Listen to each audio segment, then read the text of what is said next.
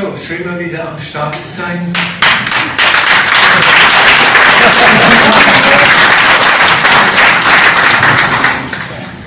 Das Thema, das ich heute mit uns teilen möchte, hat wieder mit Gebet zu tun, aber es ist nicht mit dem Vater unser. Aber es hat sehr viel mit unserem Verständnis als Kinder Gottes zu tun. Wer bin ich als Kind Gottes? Ich werde auch in meinem Seminar in zwei Wochen sehr, sehr stark über das Thema Identität sprechen. Könnte man mich ein bisschen einfangen? Irgendwie gibt es noch eine Rückkopplung, weiß ich, die herkommt. Super, jetzt ist es besser, glaube ich, gell? Nicht mehr so schlimm. Und ich möchte euch herzlich einladen, an dem Seminar teilzunehmen, auch wenn ihr langjährige CZKler seid. Das ist etwas in Christus, wo es darum geht, was heißt es eigentlich? Christus ist nicht der Nachname von Jesus sondern er bezeichnet das, was er eigentlich wirklich von Ewigkeit her ist und was wir sind, denn wir sind in Christus. Ich werde die Woche noch ein paar Zusatzinformationen auf die Webpage knallen, einen Filmclip. Aber wir werden heute ein bisschen mal reinspiegeln. Ich habe dieses Thema, das ich heute zu euch sprechen werde, auch schon mal vor neun Jahren gepredigt und wurde jetzt nochmal letzten Sonntag durch das, die Predigt von Israel Auerbach inspiriert. Vielleicht erinnert dich noch an den Moment, wie er mit Zack da vorne hinging und gesagt hat, was sind eure Träume, was sind eure Zukunftsträume? Und dann hat er gesagt, Pastor Zack und ich werden jetzt für euch beten. Und plötzlich hält er inne, guckt so und ich habe richtig gemerkt, wie der Geist Gottes ihn da geschüttelt hat und sagt, warum sage ich eigentlich, wir werden für euch beten? Eigentlich könnt ihr für euch selber beten. Und ich habe gesagt, ja, Amen. Der Titel unseres heute Morgen heißt, bete mal für mich. Kann man da vielleicht mal die Lichter ausmachen, dass wir hier ein bisschen besser die Bilder sehen, weil ich operiere sehr gerne Bilder. Wir wurden neu bewusst, wie unser Selbstbewusstsein als Kinder, Söhne, Töchter Gottes, wie das oft gelitten hat. Was sich oft auch darin äußert, dass wir andere für uns beten lassen. Jetzt kommt es, von denen wir meinen, dass sie geistlich und moralisch näher an Gott dran sind als ich. Und deshalb erhört er die natürlich viel eher als mich. Können wir nochmal diesen Satz uns zu Gemüte führen? Wir lassen oft andere für uns beten, weil wir meinen, Sie sind moralisch und geistlich näher an Gott dran als ich. Darum erhört er sie eher als mich. Und deswegen heißt das Thema heute Morgen, bet mal für mich. Und es gibt so zwei negative Dinge im Gebet. Wir werden auch über die positiven Dinge sprechen. Einmal ist es dieses, hier habe ich mal so ein Bild, die eine über Maria, die Fürbitte, Maria, die Fürbitte, er spricht, Maria versucht jetzt Jesus zu überreden, dass der doch würdig wäre, gehört zu werden. Wir Evangelikale und Protestanten lächeln darüber und haben uns da sowas unmöglich. Aber die charismatischen Superstars auslaufen, auflaufen und die Propheten, die charismatischen, dann sehe ich immer eine riesen Schlange. Bet mal für mich. Und das Muster ist oft genau dasselbe. Ich möchte, dass wir darüber mal ernsthaft nachdenken. Ich möchte dich fragen, ja, das andere negative Gebet ist, ich liege hier und sage zu dem anderen, hey, bet mal für mich. Gibt es auch. Wir reden über beide Dinge und wir werden aber über das Positive füreinander beten. Amen. Nochmal die ehrliche Frage an uns alle. Was motiviert uns im tiefsten Inneren, andere für uns beten zu lassen? Ich möchte mal so zwei Minuten Zeit geben, diese Frage mal dir selber, deinem Ich zu stellen, zu überlegen für dich, was motiviert mich, andere für mich beten zu lassen. Was ist mein Motiv? Sei ehrlich zu dir, ohne Verdammnis, ohne schlechtes Gewissen. Wie gesagt, es gibt ein positives Beten für mich, aber es gibt auch ein negatives Beten für mich wir wollen einfach mal für uns selber mal jetzt mal kurz überprüfen, warum.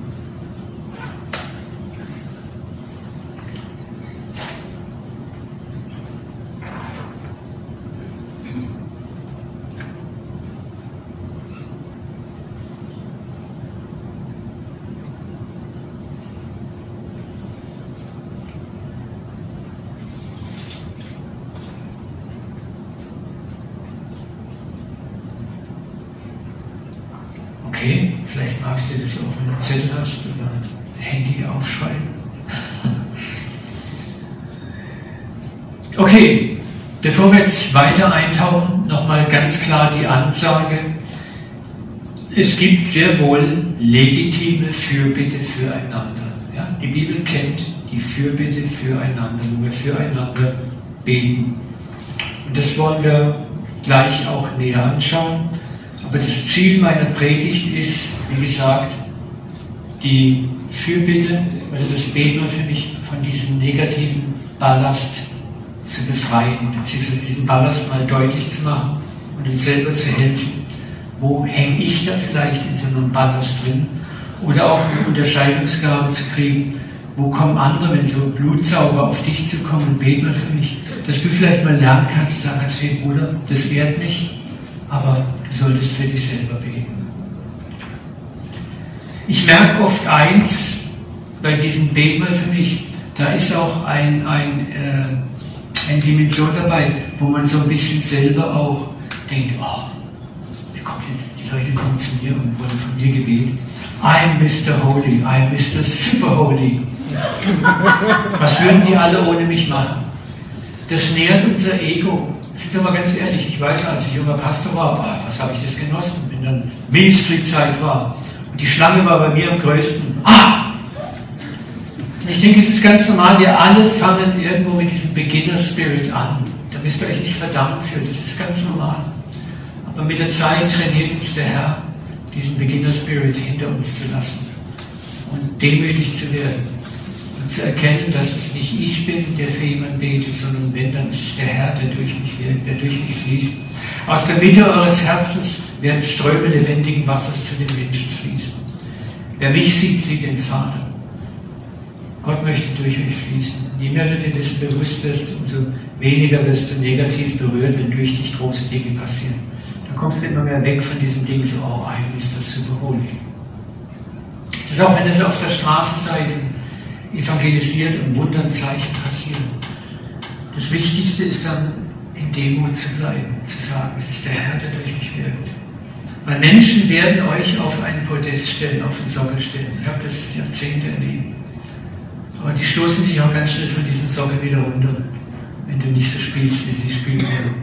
Und deswegen ist es gut, so früh wie möglich zu lernen, es ist der Herr, der gibt, der nimmt, der durch mich wirkt und nicht ich. Wie gesagt, ich möchte uns freisetzen von diesem falschen Ballast und auch von diesen Bindungen an Menschen, wo wir glauben, Gott hat bestimmte Lieblinge, die er eher hört als mich, den Durchschnittschristen. Ich bin irgendwie davon frei geworden, irgendwann, wo jetzt hier tolle Propheten und, und, und, Leute haben. Früher bin ich auch mal hingegangen, jetzt muss man die Salbung abholen. Weil ich einfach sage, äh, Gott, wenn du das möchtest, dann führe das. Und das ist das Interessante, es kann sich niemand etwas nehmen, es sei denn von Gott gegeben. Manchmal, vielleicht wenn du in einer Veranstaltung bist und da ist der gesalbte Mann, die gesalbte Frau Gottes und du hättest so gern Gebet, mach doch mal den Test und bleib einfach sitzen. Und dann zu deinem Erstaunen kommt der plötzlich zu dir. Ups, dann wirst du richtig gesegnet. Es gibt im Reich Gottes keine Erlösungshierarchie. Also Leute, die besser sind als ich, die moralisch hochstehender sind als ich. Jesus sagt was ganz Krasses über das Reich Gottes. Erste werden Letzte sein. Und Letzte werden Erste sein. Er sagt, das, das ganze moralische Gedönse, was wir oft so uns angewöhnt haben, Seite machen. Das existiert im Reich Gottes nicht. Wir laufen im Reich Gottes nicht rum mit Rangabzeichen wie beim Militär. Vier Sterne, fünf Sterne, die hatten einen Streifen. Ja? Wir sind im Himmel eins. Wir werden auch nicht sagen, Herr, du warst mal Erster, jetzt bist du Letzter. Ha, guck, und ich war Letzter, jetzt bin ich Erster. Das ist nicht. Wir werden im Himmel einander lieben, achten und respektieren. Wir werden erkennen, dass wir alle da sind aus einem Grund. Gnade. Wir werden erkennen, dass wir alle, der Beste wie der Schlechteste, der Disziplinierteste wie der Undisziplinierteste, gerettet sind durch Gnade Gottes. Wir werden eins preisen und loben, die Gnade Gottes, die uns erlöst hat. Das wird uns verbinden. Das wird uns miteinander glücklich machen. Und deswegen ist es auch schon jetzt wichtig, dass wir diesen Gedanken über Bord werfen. So, dass ich denke, ja, der Paddy, der hat so viel mehr Punkte bei Gott als ich. Wenn der für mich betet, dann wird es gut werden. Und das andere Extrem haben wir gerade gesehen, ne, das ist das, sich frei zu machen von dieser geistlichen Trägheit. Ah, tätst mal für mich beten. Betst mal für mich. Und dann fragst du, betest du für dich, Herr? Ich bin sehr beschäftigt, weißt du.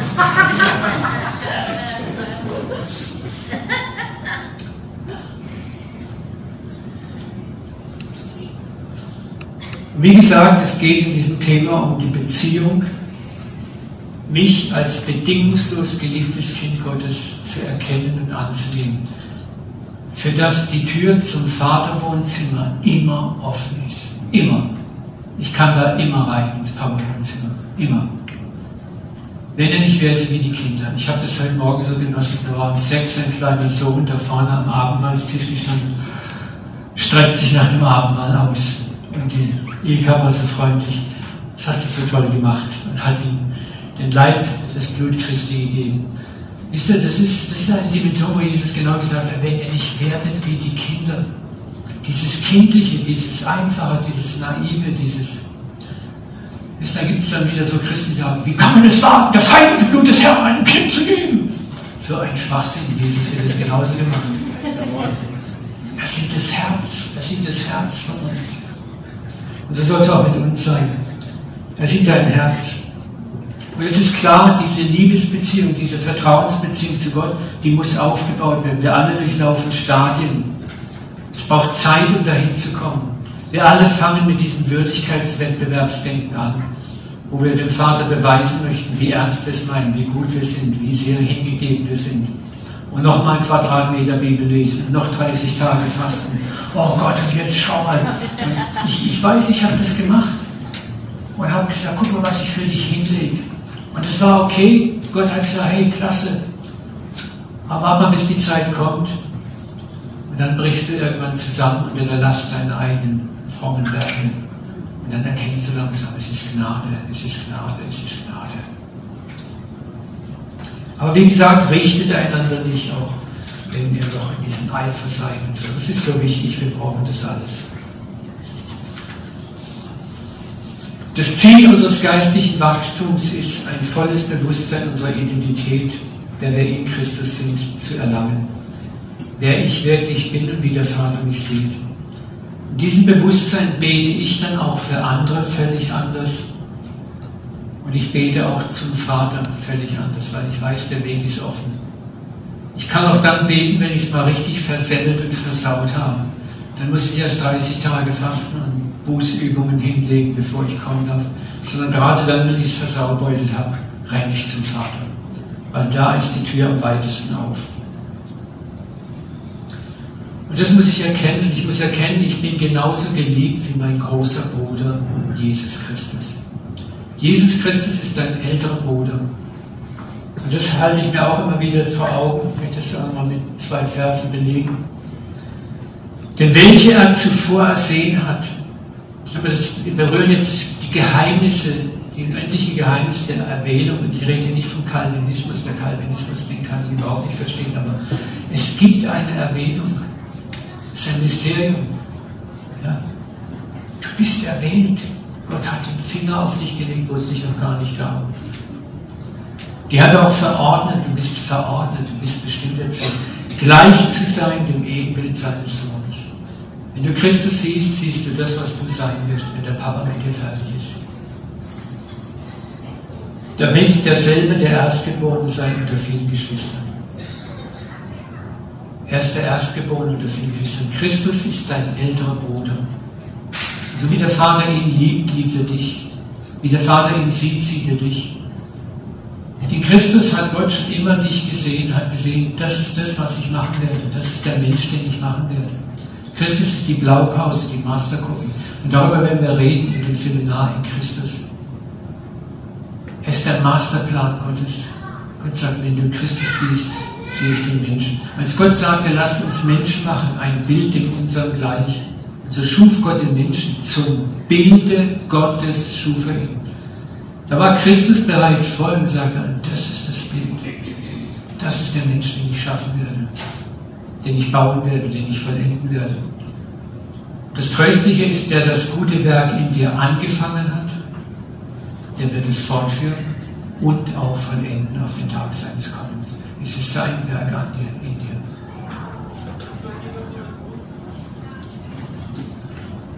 Und wenn wir das verstehen, haben wir einen anderen Zugang zum Vater. Wir beten anders. Wir haben es nicht mehr nötig, irgendjemanden aus einer falschen Motivierung vorzuschieben. Mal für mich. Dich hört der Papa ganz bestimmt. Ja. Stell dir mal vor, du hättest fünf Kinder.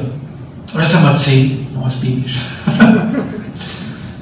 Und das älteste Kind kommt jeden Tag und sagt, hey Papa, der George bräuchte ein paar neue Schuhe. Die Erna hätte gerne ein neues Kleid. Und Fritz, sein Unterhose hat Löcher und der zieht's. Und der Sepp bräuchte neue Schuhe. Und so geht es Tag ein, Tag aus. Die Clara hat Hunger und fragt, ob sie was zu essen kriegt. Was würdest du nach einer Weile sagen? Würdest du sagen, toll, das ist so ökonomisch, ich habe nur einen Ansprechpartner, super. Du willst doch irgendwann sagen, hey, sag mal, äh, haben die keinen Lappen, keinen Mund, können die nicht mit mir reden? Dann sagt dein Ältester, du was, Papa, das Problem ist das folgende. Ich bin halt ein Erstgeborener, ich bin dein Liebling, dein Darling und äh, die glaube halt, ich habe die beste Beziehung zu dir. Und wenn ich dich frage, dann kommt da garantiert was rüber. Was würdest du dann denken? Dann würdest du sagen, sag mal, habe ich so falsch erzogen?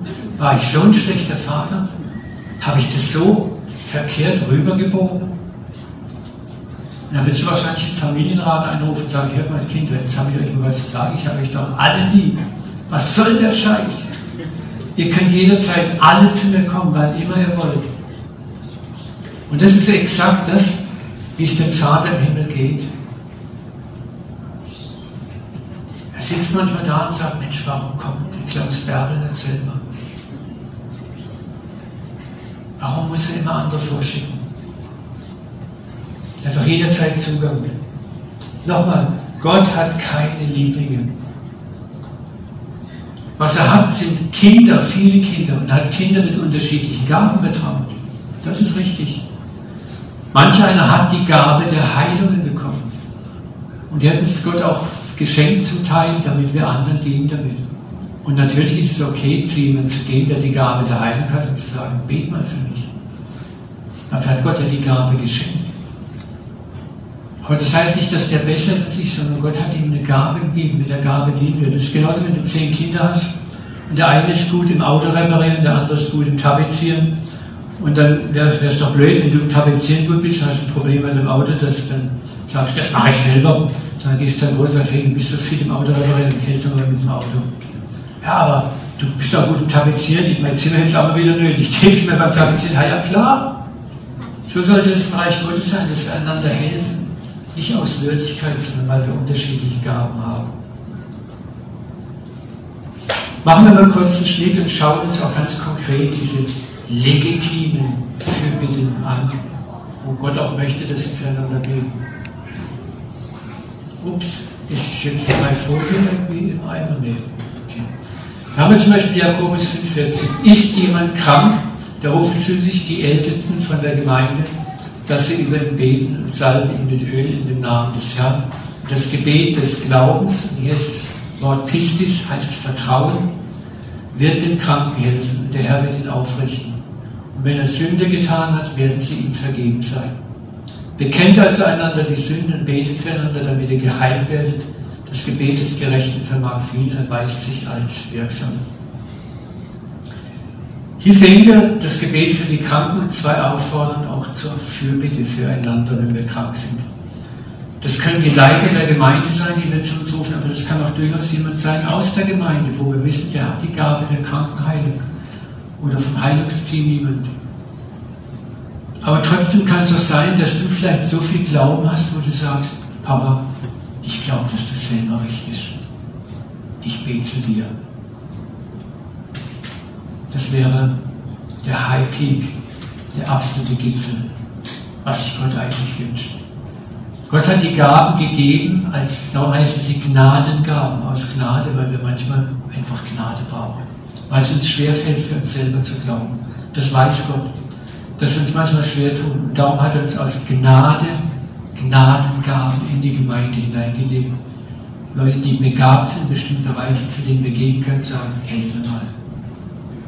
Aber das Endziel, das absolute Endziel ist, dass jeder zum Papa selber kommt und sagt, Papa, hilf mir. Wie gesagt, die Fürbitte für Krankheit eine legitime Dimension. Manchmal ist auch Krankheit so schwierig, dass du selber den Glauben verlierst, dass du nicht glauben kannst. Und dann ist es wichtig, dass wir als Geschwister sagen, hey komm, du kannst nicht glauben. Ich habe Glauben für dich. Das ist das, was wir in den Heilungsräumen machen. Wir erleben oft, dass Leute kommen, die, die sagen, ich kann fast nicht mehr glauben. Wir sagen, das ist okay. Setz dich hin, wir glauben für dich. Komm immer wieder, komm immer wieder. Da ist aber nicht, dass wir besser sind, sondern es ist die Liebe, dass wir den anderen, der nicht mehr kann, aufheben und sagen, komm, hab dich mit, wir tragen dich. Das ist das wunderbare Beispiel auch, ihr kennt diese Geschichte auch, mit den vier Freunden, die ihren Freund, der nicht laufen konnte, zu Jesus geschleppt haben. Und als sie nicht durchkamen, haben sie nicht aufgegeben, haben das Dach aufgehebelt. Und haben ihn runtergelassen. dann gibt es diesen markanten Satz, wo Jesus sagt, und als er ihren Glauben sah. Das heißt nicht, als er den Glauben des Geliebten sah, der kommt gar nicht vor, sondern Jesus sah das Vertrauen, den Glauben der Männer, die gesagt haben, wir haben für dich Glauben, mein Lieber, wir nehmen das in die Hand. Wir lassen uns nicht abschrecken, nicht mal durch ein verschlossenes Dach meine, schon gut dazu, so ein Dach einfach aufzubrechen von einem fremden Haus. So, und hier siehst du auch, wie der Glaube Stufen hat, wie wir für andere glauben können, die nicht können. Und das ist gut und das dürfen wir. Aber das Grundziel ist immer, dass wir sagen, ich weiß, mein Weg zu Papa ist frei. Schauen wir uns ein drittes Beispiel an. Das ist dann so für mich, wo es langsam immer mehr in die Höhe geht. Als Jesus nach Kapernaum kam, trat ein Hauptmann, ein Zenturion zu ihm, ihn und sprach, Herr, mein Diener liegt daheim gelegt. Er ist furchtbar geplagt. Und Jesus sprach, ich werde kommen und ihn heilen. Boah, was für ein Angebot. Jetzt kommt der Kracher. Der Hauptmann antwortete und sprach, Herr, ich bin nicht wert, dass du unter mein Dach gehst. Also zum einen weiß er, dass es für einen frommen Juden eigentlich schon ein Sakrileg war, in das Haus eines Heiden zu gehen. Er würde sich dort kultisch verunreinigen. Er will Jesus das nicht zumuten. Sondern spricht nur ein Wort. Wow. Ich brauche kein Handheben, richtige Winkel, sodass die Heilungsenergie im richtigen Winkel fließt keine Formeln, keine Rituale, sprich nur ein Wort. Denn ich bin ein Mensch der Obrigkeit untertan. Ich weiß, was, was Befehlsstrukturen sind. Ich habe Kriegsknechte, sage ich zum einen, geh dahin, sage ich zum anderen, komm her, so kommt dann, geht. Da Jesus das hörte, verwunderte er sich und sprach, wirklich, ich sage euch, solch ein Vertrauen, Glauben habe ich in ganz Israel bei keinem gefunden. Das war der Heide, nicht der Fromme. Der Heide, der es kapiert hat. Der hat sich dreckig bin ich würdig, unwürdig. Er wusste sogar, als, als Besatzungssoldat, er hätte gesagt, was soll ich zu einem Juden gehen, der hasst, hasst mich sowieso. Und er braucht keine Rituale, er sagt, sprich nur ein Wort. Und das ist das, wo wir hinkommen sollen, wenn wir Gebet empfangen. Ich muss sagen, Papa, du bist die richtige Adresse, sprich dir nur ein Wort und es wird. Ich brauche im Grunde genommen keine Rituale, keinen heiligen Ort, keine sonstigen tollen Sachen. Mach du das. Wie gesagt, auch dieses Gleichnis zeigt eine legitime Fürbitte für einen anderen, der nicht glauben kann, einzutreten. Aber dieses Gleichnis zeigt uns auch, wie man auf alles fromme Beiwerk verzichten kann. Ihr bittet Jesus einfach so, sprich ein Wort. Und in diesem Gleichnis können wir lernen, auf die Güte Gottes simpelst und einfach zu vertrauen, ohne Tamtam und Trama.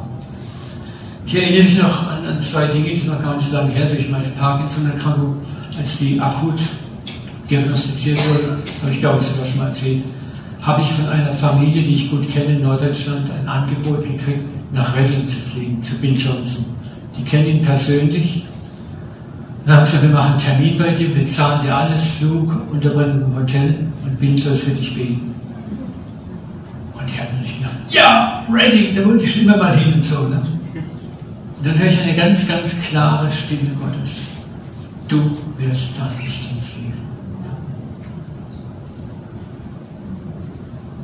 Uwe, ich will nicht, dass du von Heiler zu Heiler rennst, sondern ich will, dass du zu mir kommst. Ich werde dich berühren zu meiner Zeit, an meinem Ort und durch wen ich bin. Das war heftig für mich, weil ich wäre ja Kamera ready. Ne? Das Mecker der Charismatiker. und die Leute konnten es nicht verstehen, ne? dass ich sage, nee, Drei Wochen später rief mich ein Freund an und sagte, hey Uwe, der Billy Smith ist in, in Heilbronn und ich habe mit dem Pastor telefoniert, dass, dass, wir, dass wir rechtzeitig kommen und ich werde ausmachen, dass der Billy Smith für dich betet. Und ich sagte, du, ich bete mal, ob das dran ist. Und Gott hat gesagt, geh. Wir sind losgefahren, kamen in den Monsterstau es war eine halbe Stunde zu spät, kam dann mein Freund war völlig verzweifelt. Sagte, jetzt kann ich nicht mehr mit dem Pastor reden und mit dem das ausmachen, dass Billy Smith für dich betet. Ich, hör mal, wenn Gott mich heilen will, dann muss nicht Billy wie der andere noch sonst irgendwas. Dann sitze ich da im Publikum und empfange und das passiert. Mach dich nicht verrückt. Wir kommen rein ins Gebäude und oh Staunen, oh Wunder, der Gottesdienst hat noch gar nicht angefangen. Das Foyer war voller Menschen und mein Freund, ja, ich gehe jetzt den Pastor suchen. Rennt weg. Ich stehe jetzt eine Weile da. Auf einmal kommt ein Mann auf mich zu und sagt, Entschuldigung, sind Sie der Uwe Dahlke, der Pastor vom CZK in Karlsruhe? Sage ich, ja. Sagt er, sind Sie als Heilungssuchender da oder als Gast? Sage ich, na, heute ausnahmsweise mal als Heilungssuchender. Er sagt, dann darf ich vorstellen, ich bin der Pastor dieser Gemeinde. Mein Freund sucht immer noch den Pastor, der Pastor findet mich und sagt, darf ich Sie mitnehmen in mein Büro zum Billy Smith, er sitzt dort ich würde den Billy so gern bitten, dass er persönlich für sie betet.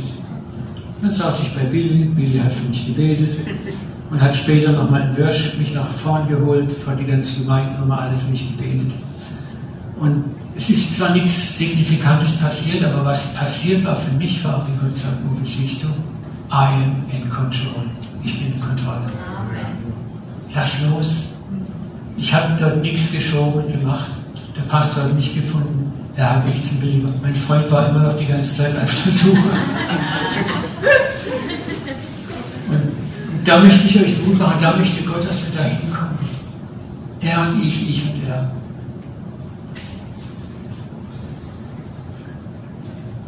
Aber wie gesagt, es gibt eine legitime allgemeine Fürbitte für andere Menschen, für Geschwister, die uns der Heilige Geist aufs Herz legen. Auch, dass wir für die Dienste anderer beten, das sagt Paulus ganz klar. Betet dabei zu jeder Zeit mit jeder Art von Gebeten und Bitten in der Kraft des Heiligen Geistes und seid dabei wachsam. Hört nicht auf, für alle Gläubigen zu beten, betet auch für mich, dass Gott mir das rechte Wort schenkt, wenn ich meinen Mund aufmache, um das Geheimnis des Evangeliums offen bekannt zu machen. Hey, es ist absolut legitim, dass wir füreinander beten. Wir sollten nur vorsichtig sein, wenn wir merken, dass der andere selber nicht betet, für den ich bete. Oder dass er denkt, wenn du für mich betest, dann, boah, dann wird Gott hören. Und sagen, nee, du, das geht so nicht. Aber in einer gesunden Weise sollen wir immer füreinander beten. Habt ihr das verstanden? Gib mir mal einen Amen. Halleluja. Okay, schauen wir uns noch kurz die zweite negative Ausprägung an. Bete mal für mich. Es ist dieses Nee, ich möchte jetzt erstmal, muss mal schauen, ob ich mich nicht vertauscht.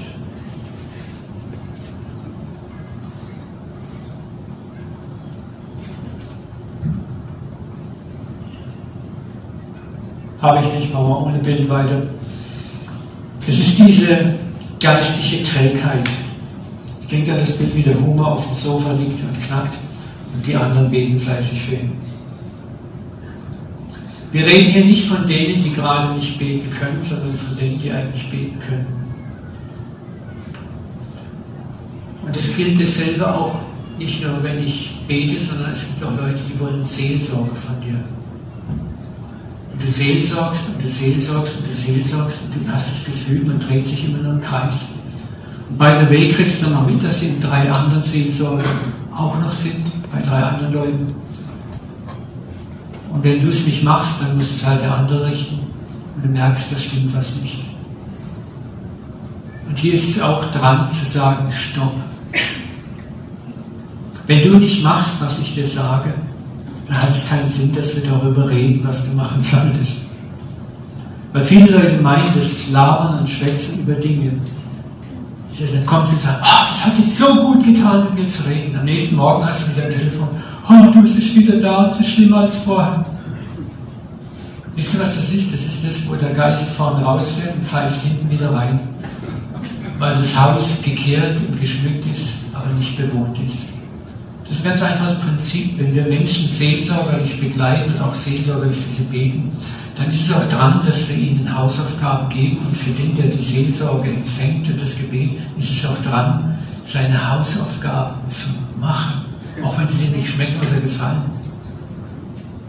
Weil sonst bleibt dein Haus leer. Es ist zwar gesegnet, geschmückt mit netten Worten und schönen Schalmeisprüchen, aber das stört das Dämonische relativ wenig. Die pfeifen wieder rein und besudeln alles wieder.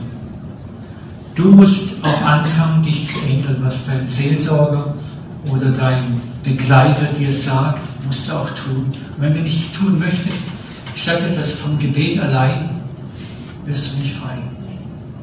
Das ist zwar für einen Moment so ein Buff-Erlebnis, aber die kommen wieder, die Nöte. Du musst Metanoia, Buße tun. Buße tun heißt nicht, ich peitsche dich ab, sondern Buße heißt Metanoia, neues Denken, anders denken. Und aus neuem Denken erfolgt auch in der Regel ein anderes Handeln. Ich handle anders. So, wenn mein geistlicher Begleiter das jetzt sagt, pass auf, das und das ist für dich nicht mehr dran, fang da mal an, dich zu ändern, tu das nicht mehr, tu dies nicht mehr, schmeiß das weg, tu das weg, und ich denke, ich muss es nicht machen, dann darf ich nicht wundern, wenn nichts passiert. Und dir Seelsorger möchte ich Mut machen, verausgabe dich nicht an solchen Menschen, die nicht wollen. Die machen dich selber fertig. Du zweifelst dann irgendwann an dir selber, dann Gott. Ich habe bei der Bundeswehr eine Rettungsschwimmerausbildung gemacht, da haben wir eins gelernt. Wenn einer am Absaufen ist, dann schwimme ich auf ihn zu und rette ihn. Weil der Regel, die sind so in Panik und schlagen und greifen um sich. Der packt dich, lässt dich nicht mehr los und zieht dich mit runter. Weißt du, was du machen musst? Du schwimmst schön um ihn rum in einem guten Sicherheitsabstand und wartest, bis die Bewegungen langsam werden und der Kerl oder die Frau langsam am Absaufen ist. Wenn es so langsam am Abnehmen ist, dann schwimmst du hin, kommst von hinten, nimmst den Rettungsschwimmergriff und kannst ihn ziehen. Weil dann ist er bereit, gerettet zu werden. Vorher ist er nicht bereit. Das ist ein gutes Beispiel, hat mir sehr geholfen, auch im Seelsorgebereich. Solange Leute noch selber Kraft haben, wenn sie alles Mögliche tun, nicht das zu tun, was du willst. Und sie werden dir sogar noch mit Schaden zufügen. Du musst dir keine Sorgen machen, wie der Arme, ach, was ist denn Gott ist stark genug. Ich habe schon zu vielen Leuten gesagt, weißt du was? Wir machen jetzt Schluss hier. Du bist noch nicht aufgeschlagen. Wie kannst du es wagen? Ja, ich kann es wagen. Wenn du soweit bist, treffen wir uns wieder. Amen. Wir helfen solchen Leuten nicht, indem wir sie oh, beständig den Berg nach oben schieben. Und so wie sie loslässt, rollen sie wieder rückwärts. Wir schieben sie an, Kickstart, das ist ein gutes Wort, Michael. Ne? Aber dann müssen sie irgendwann, wenn das Motorrad fährt, dann fährt es von alleine.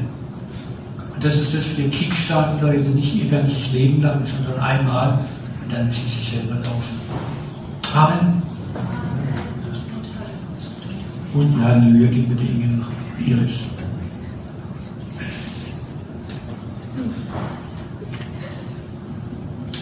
Okay, wir kommen zum Ende. Diese Negativfürbitte wollen wir nochmal anschauen. Ich möchte euch hier mit einem Vers konfrontieren, der ist so gewaltig und wird so abgemudelt und oft gar nicht begriffen. Das hat Jesus in Johannes 16 in den Schlusskapiteln zu seinen Jüngern gesagt. An jenem Tag werdet ihr in meinem Namen bitten. Im Namen Jesu bete ich, da haben wir genommen. Aber jetzt kommt das Entscheidende. Und das möchte ich, dass du dir das mal an dich ranlässt, ein paar Tage. Und ich sage euch nicht, ich sage nicht, dass ich den Vater für euch bitte. Das ist der Kram. Und warum? Warum, Jesus? Warum, warum, warum bittest du den Vater nicht? Du bist doch der, der, der große Macher und der Influencer. Jetzt kommt das Entscheidende. Denn der Vater selbst hat euch lieb. Jetzt sind wir wieder bei den zehn Geschwistern, dem älteren Bruder. Jesus sagt, ich werde nicht mehr den älteren Bruder für euch spielen. Die Zeit ist vorbei. Ich habe euch zum Vater gebracht durch das einmalige Opfer am Kreuz. Ihr seid jetzt geheiligt. Ihr seid jetzt Kinder Gottes. Ihr seid jetzt Hausgenossen. Du bist im Wohnzimmer von Papa. Bitte kapier das endlich mal. Ich werde nicht mehr dastehen und sagen, ah, der hat jetzt gebeten, der hat gebeten, der hat gebeten. Diese Wahrheit ist so gewaltig, das haben noch nicht mal die Apostel in der Tiefe alle verstanden. Aber hier steht schwarz, schwarz auf weiß im Wort Gottes. An jedem Tag werdet ihr in meinen Namen, Jesus sagt, ihr werdet in meinen Namen bitten. Klar, weil das so gewohnt seid.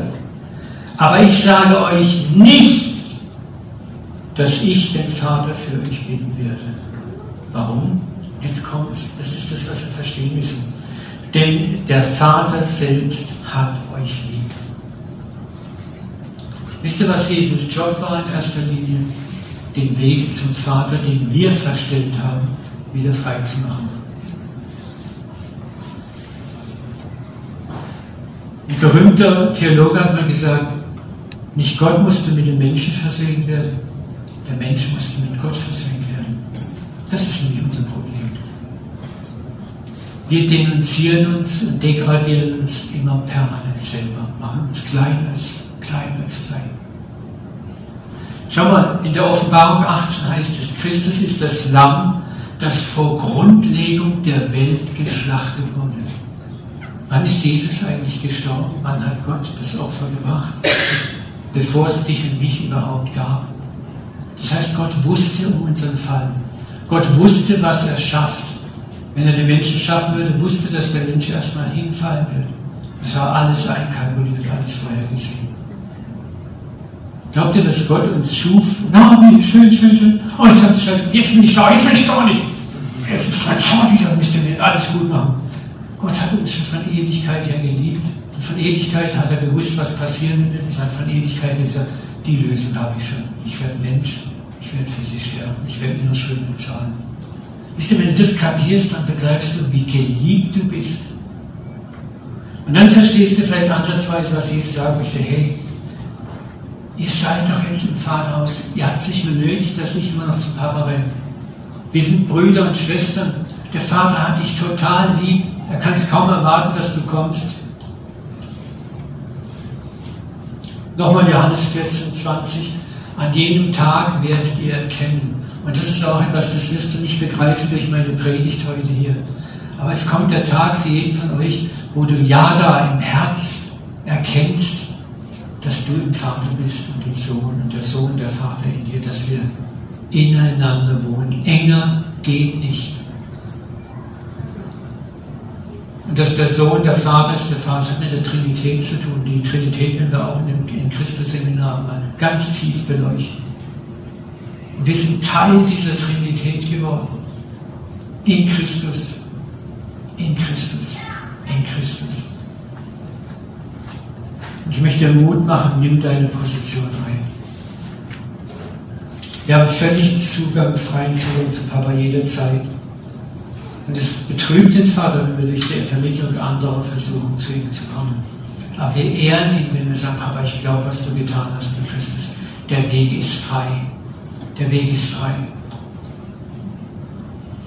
Das ist das größte Geschenk, das wir dem Vater machen, wenn wir direkt und voller Zuversicht, ohne religiöse Umwege zu ihm rennen, zu ihm kommen, ohne religiöses Brimborium, so einfach so, wie wir sind, schmuddelig, dreckig, verschmiert sagen, was los ist, wo wir versagt haben, was wir brauchen, was für Nöte wir haben. Ich habe meine größten Gebetserhörungen gemacht in Phasen, wo ich am tiefsten Boden gelegen bin. Bin einfach gekommen zu ihm.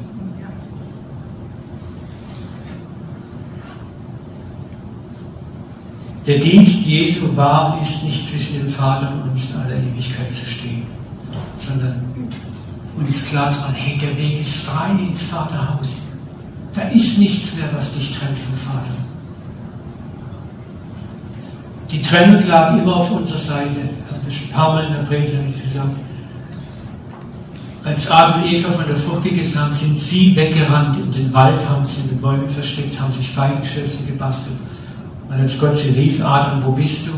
Das war keine geografische Frage. Gott wusste genau, wo der Adam steckt. Wir wissen auch mit GPS-Peilung heute, wo irgendwas steht. Er wusste, wo er ist. Was war seine Frage auf ihn? Adam, wo bist du mit deiner Birne, mit deinem Denken, mit deinem Kopf? Was denkst du von mir? Er sprach, ich höre deine Stimme, ich fürchte mich, ich bin nackt, darum verstecke mich. Und bis heute verstecken wir uns. Bis heute verstecken wir uns. Hinter Ritualen, hinter Religion, hinter frommen Gedönse oder hinter anderen scheinbar besseren Menschen und Christen. Aber als Jesus kam, zerriss der Vorhang im Allerheiligsten. Die Trennung zwischen Gott und Mensch war beseitigt. Gott sagt, hey, komm. Papa steht hier und wartet. Er ist ein Vater im Himmel, der uns schon immer geliebt hat, dessen einzigster Wunsch war, dieses Versteckspiel, das von Adam an begonnen hat, aufzulösen. Und darum sagt Jesus, ich werde nicht mehr für euch beten, denn er selbst, der Vater, hat euch lieb. Das ist die Kathedralspitze des Evangeliums. Wir sind versöhnt nicht erst seit Golgatha. Denn Golgatha geschah schon in der Ewigkeit. Gott hat diese Welt von Ewigkeit her so sehr geliebt, dass er sagt, ich werde Menschen Christus und ich werde mich selber geben. Und diese Liebe, möchte ich zum Schluss kommen, sollte uns zu einer neuen Dimension des Betens motivieren und uns dahin bringen, dass wir niemand mehr als Verstärker oder Vermittler mehr brauchen. Aber dass wir sehr gerne für andere beten, die es nötig haben. Aber nicht um ihre Unwissenheit oder Trägheit zu supporten, sondern da, wo sie vielleicht nicht können, wo sie in Not sind, wo ihr Glaube selber erschüttert ist, dass wir dann liebevoll eingreifen und helfen. Amen.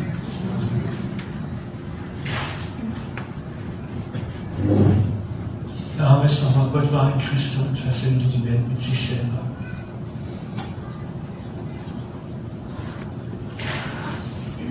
Ich möchte mit uns noch kurz beten.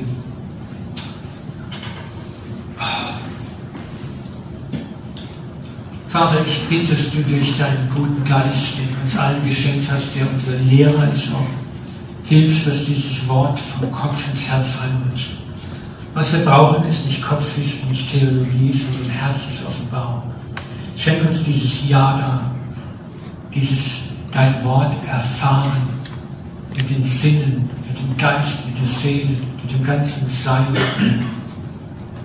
Vater, ich bete, dass du jeden hier im Raum segnest mit diesen Erfahrungen, dass du Gebete beantwortest, auch am Tiefpunkt unserer moralischen Wirklichkeit. Dass wir da unten genauso geliebt sind wie oben auf dem Höhepunkt, wo wo alles toll läuft, Bibel lesen, beten, fasten, Zeugnis geben. Vater, du kennst uns nicht nach dem Muster Mr. Perfect oder Mr. nicht perfekt, sondern du hast uns geliebt von aller Ewigkeit her. Danke, dass die Tür offen ist, dass wir jederzeit in dein Wohnzimmer stürmen können, auf deinen Schoß sitzen dürfen, versudelt, verdreckt oder blitzeblank sauber. Du liebst uns. Vater, und hilf uns immer direkt zu dir zu kommen. Mach uns frei, Vater. Auch davon, dass du andere Menschen vielleicht mehr liebst als uns und dass sie eher Zugang finden, dass ihre Gebete mehr Vater, aber lass uns auch gleichzeitig willig sein für die, die in persönlicher Not sind, die nicht können, Fürbitte zu tun, für die, die dich gar nicht kennen. Lehr uns den Unterschied zwischen gesunder Fürbitte und gesunder Fürbitte. Lehr uns den Unterschied zwischen gesunder Seelsorge und gesunder Seelsorge, Vater. Lass uns immer mehr in die Reife vollen, des vollen Wuchses Christi hineinkommen. Echte Huyos zu werden, Söhne und Töchter Gottes. Väter und Mütter in Christus, die anderen Vaterschaft und Mutterschaft geben können. Ich bitte dich um Segen jetzt, Vater, dass dein Wort tief in uns reinfindet. Und dass du uns jetzt auch in dieser Woche segnest, jeden hier im Raum. Ich segne euch wirklich mit einer Erfahrung dieser bedingungslosen Liebe Gottes, einer spürbar, fühlbaren, messbaren Erfahrung, dass du schmecken kannst. Wie David sagen wir, Herr, tu ein Zeichen an mir, ein Zeichen, dass du es gut mit mir meinst, dass es meine Feinde sehen und sich fürchten. Gott ist mehr als bereit, dir ein Zeichen zu geben. David sagt, schmecket und seht, wie freundlich der Herr ist. Und ich segne euch, ihn zu schmecken und zu sehen in dieser Woche. In Jesu Namen. Amen. Amen. Amen. Danke.